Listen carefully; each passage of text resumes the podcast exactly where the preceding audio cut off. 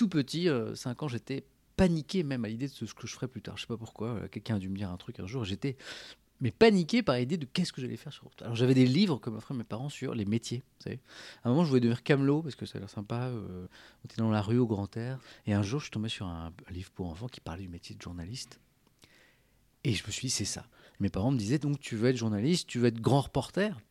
Et moi, je disais, non, je veux être journaliste dans un bureau avec plein de papiers, un stylo et une fenêtre. Et c'est ce que je suis devenu. Je suis toujours dans un bureau avec euh, un stylo, du papier et une fenêtre. informations, on nous parle de la vie politique, on nous parle de la bourse et de ces mouvements de panique. J'ai fait un premier stage à Ouest France, à Laval. J'ai écrit un premier article sur une, rencontre de foot de gamins, de minimes. Rien. Et pourtant, pour moi, tout. Aller voir ces jeunes, euh, les écouter, euh, retranscrire leur petite expérience, la mettre en mots, trouver un titre. J'étais illuminé, quoi. Et de ce jour, de ce premier stage à West France Laval jusqu'à aujourd'hui, ben, ça s'est jamais arrêté. Je n'ai fait que de la présentation, moi. Euh, le paresseux que je suis n'a jamais fait de terrain de sa vie. Mais très vite, j'ai apprécié le confort des studios, la chaleur, le café pas loin, tout ça. Donc présentateur depuis presque 20 ans. Mais pourtant, c'est vraiment comme journaliste que je me définis. Bonsoir à tous, voici les principaux titres de l'actualité de ce vendredi. On a l'impression en regardant euh, ta carrière, alors c'est peut-être juste une impression euh, extérieure, que les choses sont faites assez facilement. C'est vrai, mais j'ai beaucoup travaillé. J'ai très vite la conviction que euh, ce métier fascinant attirait beaucoup de gens, beaucoup de jeunes notamment, et qu'il n'y avait pas de la place pour tout le monde. Et je me suis dit, moi qui ne me trouvais pas plus doué qu'un autre, notamment au niveau de l'écriture par exemple, qu'il fallait que je travaille plus que les autres. Et, mais au moins dix premières années étaient faites de, 7 jours de travail sur 7, avec une rédaction tôt le matin, une dans la journée, une autre le week-end, euh, avec très très peu de sommeil, mais ça ne me coûtait rien. C'est facile de travailler beaucoup quand, quand ça ne coûte rien. Forcément, on apprend plus vite. Et c'est comme ça que ça a fonctionné, une rédaction en entraînant euh, une autre, et ça n'a pas été trop dur. Je me suis offert le luxe depuis le début de cette petite carrière de journaliste de me laisser glisser quand j'arrivais dans un endroit, euh, j'en faisais le tour, j'en apprenais ce que je devais en apprendre, je me frottais aux nouveautés d'écriture, techniques de ce métier, en radio ou en télévision par exemple, et du moment où j'avais l'impression d'avoir appris ce que je devais apprendre, ou alors que je m'ennuyais un peu avec les gens avec qui je travaillais, je m'en allais, sans me poser de questions, parfois même sans, sans avoir trouvé le travail d'après. Donc il n'y a jamais eu la peur du vide? Non, j'ai toujours voulu m'offrir ce luxe du plaisir. La folie de ce métier, c'était ça, d'avoir ce plaisir quotidien qui faisait que vous n'avez jamais l'impression de travailler, une espèce de vacances infinies. Et le jour où je sens que ça s'est un petit peu abîmé, ben je m'en vais. vous n'arrivez même pas à l'imaginer, que vous êtes en contact avec 2 millions de personnes. Mais quand vous essayez un petit peu de vous approcher de cette réalité, c'est d'une puissance incroyable. Quoi. Vous rentrez chez 2 millions de personnes. Quoi. Vous leur transmettez votre vision du monde. Parce que un JT, c'est ça, c'est on a pris le pouls du monde à un moment T de la journée. On pense qu'aujourd'hui, c'est ça qu'il fallait qu'on vous raconte pour vous aider à le comprendre un peu mieux, ce, ce, monde complètement fou dans lequel on vit. C'est une responsabilité immense, quoi. Bienvenue dans le 12-13 de ce mercredi. Bonjour à tous. Et ça, c'est vrai que c'est une drogue. Parce que c'est une responsabilité gigantesque. C'est une drogue aussi parce que c'est un plaisir infini. Et là, je parle pas tellement du plaisir d'être à la télé et que, par exemple, on vous reconnaisse dans la rue. Ou... Ça, ça me fait ni vraiment ni chaud ni froid. En revanche, tous les jours, on vous offre le luxe de d'user de vos mots. C'est dans, dans cette actualité qui est comme une, masse un peu informe le matin, un magma. Vous devez, vous, euh, petit Samuel Etienne, aller choisir les, les mots dans la langue française pour la dépeindre au mieux l'adjectif, euh, le silence, la, respiration, le clin d'œil ou pas. Le plaisir ultime, c'est ça, c'est le plaisir de l'écriture. En plein débat sur l'immigration en France, la mobilisation autour d'un petit Kosovar. Sa famille a été expulsée. Et ça, c'est une vraie drogue. Et ce qui me ferait le plus mal, physiquement, euh, si je devais arrêter par exemple le JT du jour au lendemain, perdre ce plaisir quotidien. Donc drogue oui. Et puis drogue non, je le disais. Pourquoi? Parce que euh, parce qu'il y a d'autres plaisirs dans le journalisme. Euh, les plaisirs du journalisme, on peut les trouver ailleurs. C'est toujours le plaisir d'écriture. Euh, la radio, c'est aussi puissant. Je me suis jamais dit au début de de, mon petit parcours, il faut que j'invente une touche, il faut que Samuel Etienne soit quelque chose de différent. Déjà, d'être journaliste, ça m'allait très bien, moi.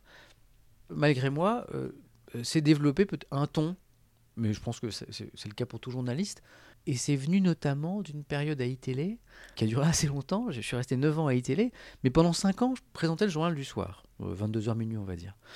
Mais très vite, je me suis retrouvé seul, c'est-à-dire j'étais mon propre lecteur en chef.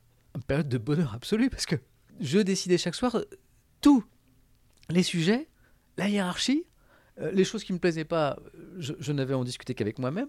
Euh, donc les choix étaient très très vite faits. Une espèce de petit dictateur, euh, c'était génial.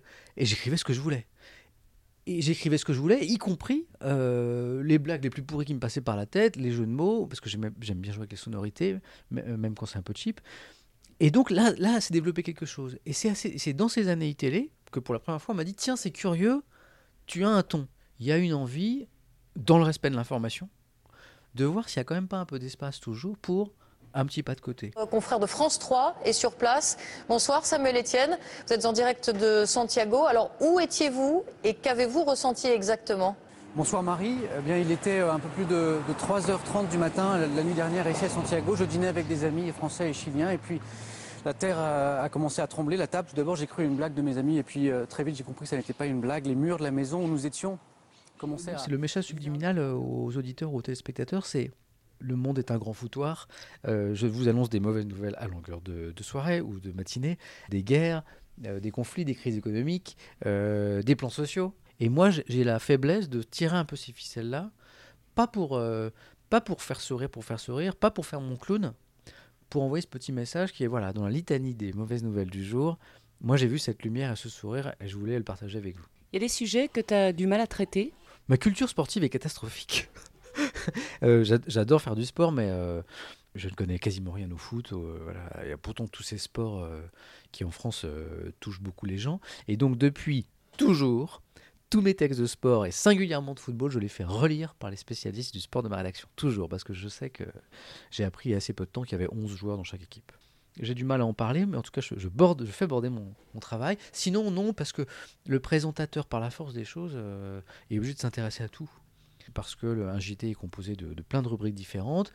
Et on arrive au final à une culture générale, très générale, où on sait un peu de tout, et finalement pas grand-chose de, de- chaque domaine. Moi, j'ai adoré présenter des émissions de politique, notamment de débat, euh, parce que j'aime cet échange et cette matière vivante en direct, euh, sous, tes yeux, euh, ce, truc sans filet où tu ne sais jamais où vont aller tes invités, et notamment quand ils sont plusieurs ensemble. Je garde un souvenir assez, assez précieux d'une émission de débat que j'avais sur les télé qui s'appelait N'ayons pas peur des mots, que j'ai fait pendant 5 ans, et, et chaque soir c'était euh, un peu une fête. Non, non, non, il n'y a, pas de sujet qui ne m'intéresse pas. Non, ce qui m'intéresse, c'est plutôt le, le- le traitement des sujets. Quoi. Il y a une vraie obsession pour l'actu derrière le hard news. Tu consommes beaucoup d'actualités dans tous les sens? Oui et non. Oui, parce que le principe du JT étant de prendre le pouls de la marche du monde à un instant donné, il est étrange de, de- de- ne pas le faire soi-même toute la journée. Donc, au fil du temps, on acquiert des réflexes qui est évidemment de- d'allumer France Info le matin, d'enchaîner sur le journal d'Europe 1, d'allumer iTélé ou BFM en rentrant au bureau, à la fois pour commencer à préparer son propre JT, mais aussi parce que, en tant que, citoyen journaliste, on a besoin de savoir euh, comment va le monde ce, ce matin-là. Et ça, ça s'arrête jamais. Donc évidemment, en vacances, on a la tablette à l'autre bout du monde pour, euh, pour lire le Figaro, ou Libé, euh, le Parisien. Et non, en même temps, parce que euh, qu- quand je veux vraiment décrocher, je n'en souffre absolument pas. Donc il y a une vraie addiction à l'info liée au métier, mais le jour où je ne serai plus journaliste, et ce jour arrivera, j'ai pas d'addiction physique à, à l'info, quoi. Tu es très optimiste en fait. Oui, BA même, on peut dire. Mais volontairement, au quotidien, euh, pratiquer un métier qu'on aime, qui nous donne du plaisir et, qui fait qu'on donne du plaisir à d'autres, euh, un métier de service par exemple, dans le commerce, ça peut être le cas aussi, c'est c'est gigantesque. Ça, ça, suffit à remplir euh, une vie d'homme, quoi. Camus aurait dit ça. Euh, La lutte vers les sommets suffit à remplir un cœur d'homme. Et ben, bah, la réponse camusienne, moi je l'ai repris un peu à mon compte. J'essaie juste d'avoir une vie un peu, un peu lumineuse et un peu belle. Et, euh, et cette vie-là, elle me plaît infiniment. Je lève à 6 heures, on allume France Info, on prend un premier café, on prend un deuxième café, on lit un peu les journaux, on arrive à la rédaction, il est 7h30, on continue à lire la presse, les premiers journaux sont arrivés. À 8h30, moment très important, la conférence de rédaction, où là, avec la petite équipe du 12-13, on va à la rencontre de la rédaction de France 3 pour leur dire un peu ce que nous, on souhaite traiter dans l'actualité. Et inversement, eux nous proposent aussi leurs envies. Et puis après, une, heure plus tard, il est 9h30, eh bien, le journal est dans 3 heures, tout le monde part dans son coin, moi je vais mon petit bocal, et puis là, c'est le moment parfait, c'est le moment où. Alors, C'est le moment où j'ai choisi euh, les mots pour dépeindre telle ou telle actualité, ce qu'on appelle les lancements dans notre euh, jargon à nous. Et ça, c'est vraiment le moment de plaisir de la journée. Plus que la présentation d'ailleurs. C'est tout bête, hein, mais ces petits plaisirs, ces petits moments de réflexion autour du bon choix des mots, Comme un peintre choisirait certains pinceaux ou certaines couleurs pour, un tableau. C'est le grand moment de kiff de la journée. Ça dure 2 heures, 2 heures et demie, c'est très rapide. Je dis dans un bocal et en même temps, un bocal qui est euh, très ouvert sur le reste de l'équipe et donc on parle en permanence parce qu'évidemment l'actualité change, les sujets changent, les envies changent et puis euh, chemin faisant, le journal évolue en permanence, ce qui est aussi rigolo à faire. Et puis à midi, une demi-heure avant le journal, un moment très important qu'il ne faut pas rater, le maquillage. Vous pouvez avoir la tête la plus déterrée euh, possible ce jour-là, euh, le nez rouge parce que vous êtes enrhumé. La maquilleuse va vous rendre votre visage quotidien, le même, souriant, ça c'est merveilleux, le costume, la cravate.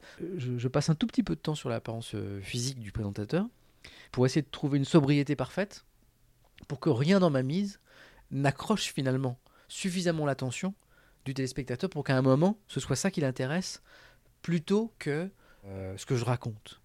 Moi, j'ai l'impression d'avoir la même tête depuis 20 ans et de porter à peu près les mêmes costumes. Et j'ai toujours les mêmes couleurs de chemise. Et, et tout ça, c'est extrêmement voulu et calculé. Parce que je me dis que dans cette sobriété-là, euh, j'attire peut-être les téléspectateurs vers l'essentiel. On est un peu protégé, euh, materné, quand on est euh, celui qui se retrouve devant la caméra. Ah, Énormément. Et c'est un des conforts de ce métier. En raison sans doute du stress qu'on est censé subir dans la préparation du JT et pendant la présentation, parce qu'on est au bout de la chaîne.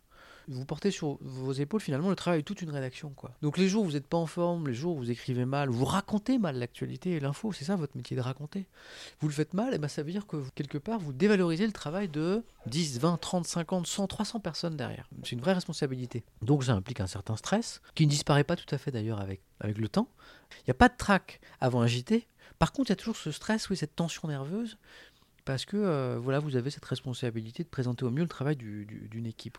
Et puis parfois, pour des raisons techniques, par exemple, euh, ce travail vous arrive incomplet ou mal fait, euh, ça veut dire un direct qui fonctionne pas, un sujet qui n'a pas tout à fait l'angle que vous aviez souhaité, le journal se passe, se passe pas comme vous voulez, et vous, vous avez la responsabilité, quoi qu'il arrive en coulisses, sujet pas prêt, information de dernière minute, enfin un journal qui se passe très très mal, et ça arrive régulièrement parce que c'est une entreprise un peu compliquée, vous, vous avez la responsabilité qu'à l'antenne soit transparent, que ce soit propre, que le téléspectateur ait l'impression que le journal qu'il regarde, c'est le journal qu'on a réellement imaginé et souhaité.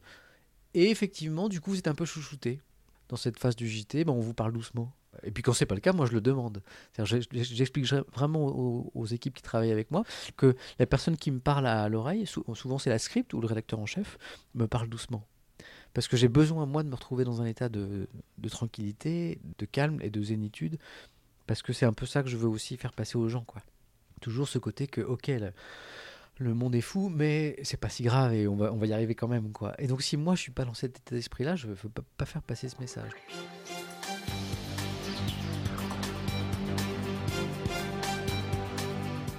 On reçoit beaucoup de jeunes, euh, de jeunes gens, jeunes stagiaires, euh, de troisième notamment, euh, en permanence à France Télévisions, qui viennent voir les coulisses des, des JT.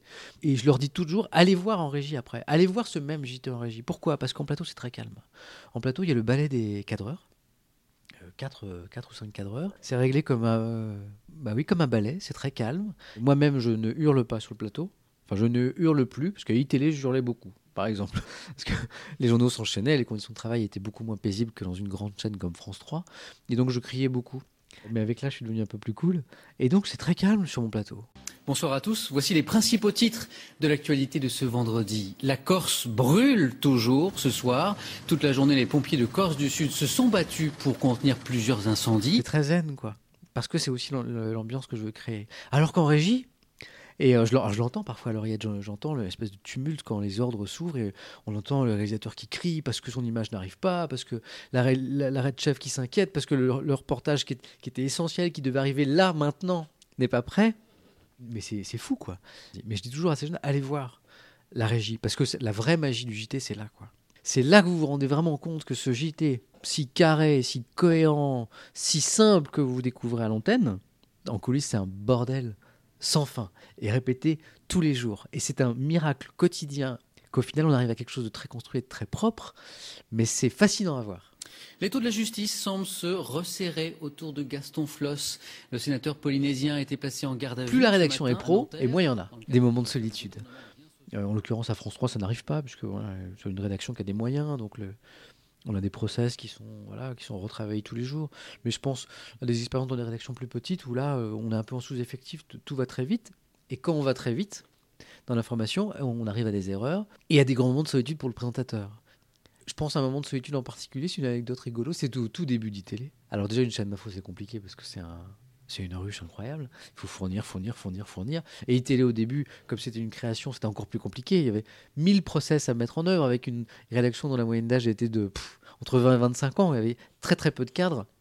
Et ça donnait donc 3-4 heures d'antenne non-stop euh, on n'avait pas le temps de réécrire les choses. euh, ça, arrivait à la vitesse de, de la lumière. Et un jour, à un moment, un monsieur s'assoit à côté de moi. Je comprends que c'est un invité. Je ne sais pas qui il est. Je ne sais pas de quoi il va parler. Ça, ça s'appelle un moment de solitude. Et dans votre oreillette, on vous dit antenne dans 10 secondes. Donc, vous êtes à 10 secondes d'une interview qui, a priori, doit durer euh, 5-6 minutes. Vous ne savez pas qui est ce monsieur euh, barbu, et, euh, qui a l'air très sympathique, et vous ne savez pas de quoi vous, allez parler. Vous lui dites du haut de vos, je sais pas, 25 ans, pardon monsieur, vous allez être surpris par la question, mais qui êtes-vous et de quoi venez-vous parler? Hors antenne, bien sûr, hein, dans les 10 secondes. Et le monsieur en question vous répond Je suis le grand moufti de Marseille. et je viens vous parler euh, des, relations entre musulmans et catholiques, je crois, euh, dans la communauté de Marseille. Et là, l'antenne commence. Je mets au défi euh, les téléspectateurs à l'époque d'avoir deviné qu'on était dans ces conditions-là, quoi, parce que ça s'est très bien passé. Mais ça s'appelle un moment de solitude, ça. Et à la fin du JT, il y a une baisse et une tension nerveuse qui est incroyable. Et là, on, là, on est, on, est tout mollasson pendant 2-3 heures. Et pendant 2-3 heures, on est un peu à côté de la plaque, un peu sur un nuage. C'est pas désagréable. Tout est un peu cotonneux. On est dans le monde et aussi un peu à côté aussi. On a été hyper dans le monde pendant toute une demi-journée. Et, du coup, ben, le cerveau se met un peu à côté pendant les quelques heures qui vont suivre. Ça revient un peu en fin, en fin d'après-midi. Mais il y a un côté un peu ouais, lessivé.